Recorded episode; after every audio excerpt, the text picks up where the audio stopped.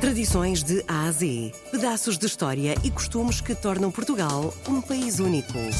De segunda a sexta, vamos celebrar a memória, a cultura e as tradições tão nossas. Tradições de A a Z, na RDP Internacional, com Salomé Andrade. A rota do vinho e da cestaria constitui um elemento indispensável para o conhecimento do artesanato regional. Por todo o Conselho de Barcelos, encontramos ainda artesãos que elaboram peças de cestaria, quer com cariz utilitário, quer com um arrojado e inovador sentido decorativo. Já a seguir, nas tradições de A a Z, vamos falar com o cesteiro Paulo Fernandes.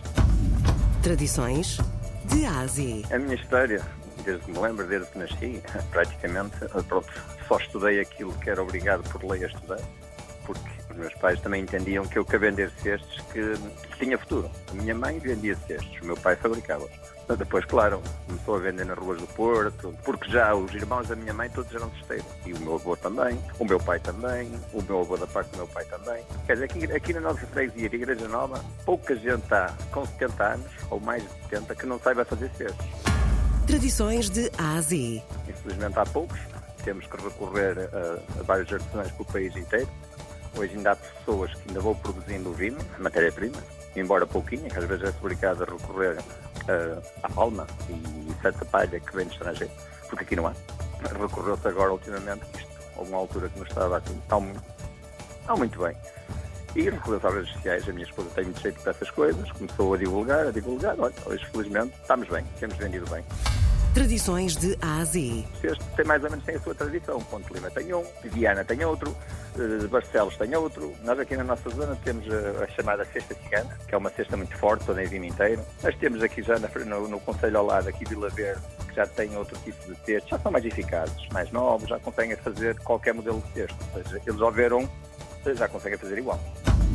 Tradições de. No inverno vendem-se mais aqueles cestos para lenha, cestos para ofertas, para cavadas. No dia da mãe vende-se mais aquele cestinho em palha, que é um cestinho mais barato, mais pequeno, para meter flores. Depois chega-se ao mês de agosto, já se vendem aqueles sacos de praia, aqueles sacos bonitos, redondos, que há muito agora, se for para levar um cesto, que é um produto natural, então vende-se mais. Chega-se depois mais, logo a seguir ao final de agosto, já se começa a vender uns, uns cestinhos assim para, para ofertas, para, para lembranças de casamentos, batizados, para pôr queijo queijeiras, para pôr o bolo, que é umas ideias que a gente vai inventando para mostrar resultados aos textos antigos, porque estão esses também nem sempre tiver, o texto dura muito tempo.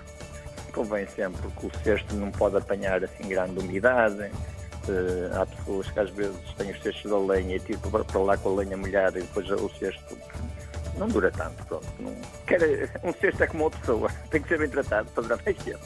De vez em quando, quem tiver um cesto de casa, até um cesto de roupa, assim, pô-lo um bocadinho ao sol, dá-lhe uma escoadela e se ele tiver assim com manchas e assim invernizá-lo, dura muito mais tempo.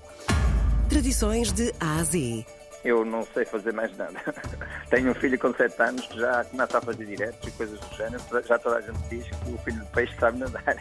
A cestaria é uma tradição bem portuguesa, existindo quem domina esta arte de norte a sul do país. Mas se antigamente as cestas de verga eram usadas sobretudo na agricultura e no comércio, hoje são usadas pela moda com uma finalidade sobretudo estética. A cestaria portuguesa conquistou fãs em todo o globo e tem feito aparições constantes no mundo digital pela mão de muita gente conhecida. Hoje falamos com Paulo Fernandes, ele próprio também a recorrer às redes sociais para vender o produto nacional.